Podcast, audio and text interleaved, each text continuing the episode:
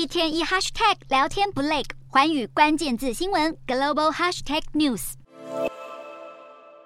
浓郁的红酱连上 Q 弹的面条，看起来可口无比的意大利面，乍看还以为是某家意式餐厅推出的餐点，其实这是在菲律宾麦当劳才点得到的在地特殊商品。全球最大速食连锁餐厅麦当劳虽然发迹于美国，但公司整体营收有高达百分之五十九是来自美国以外的其他国家。他们能够如此成功的打入各国市场，在速食餐厅界傲视群雄，很大一部分原因就是推广餐点在地化，根据不同国家独有的文化和饮食习惯，打造专属的菜单。根据统计，像是大麦克、薯条、可乐这些基本标配，占了麦当劳所有食品销售的七成左右，而这些在地的特色风味餐点则占三成。在亚洲国家的麦当劳，可以找到各式各样的米饭类餐点；阿拉伯国家则多了卷饼类的选项。除此之外，麦当劳也会根据它的基本菜单，选择在调味上做出变化。而一些特色餐点还会因为备受消费者欢迎，成功突破在地市场，纳入麦当劳全球门市的菜单当中。像是源自加拿大的冰顺风，还有中国的劲辣鸡腿堡。不过，麦当劳近期最成功的一次行销手法是在二零二一年和南韩天团 BTS 推出联名套餐，不仅成功创造声量，还显著拉抬了麦克鸡块的销量，让全球销售同比成长百分之四十。不过麦当劳并不是每一步路都走得这么顺遂，例如他们最近推出的速食汉堡，主打使用未来肉取代一般肉排，结果却没有获得消费者青睐。然而毋庸置疑的是，麦当劳成功透过这种在地化的销售策略，稳居全球速食业者龙头。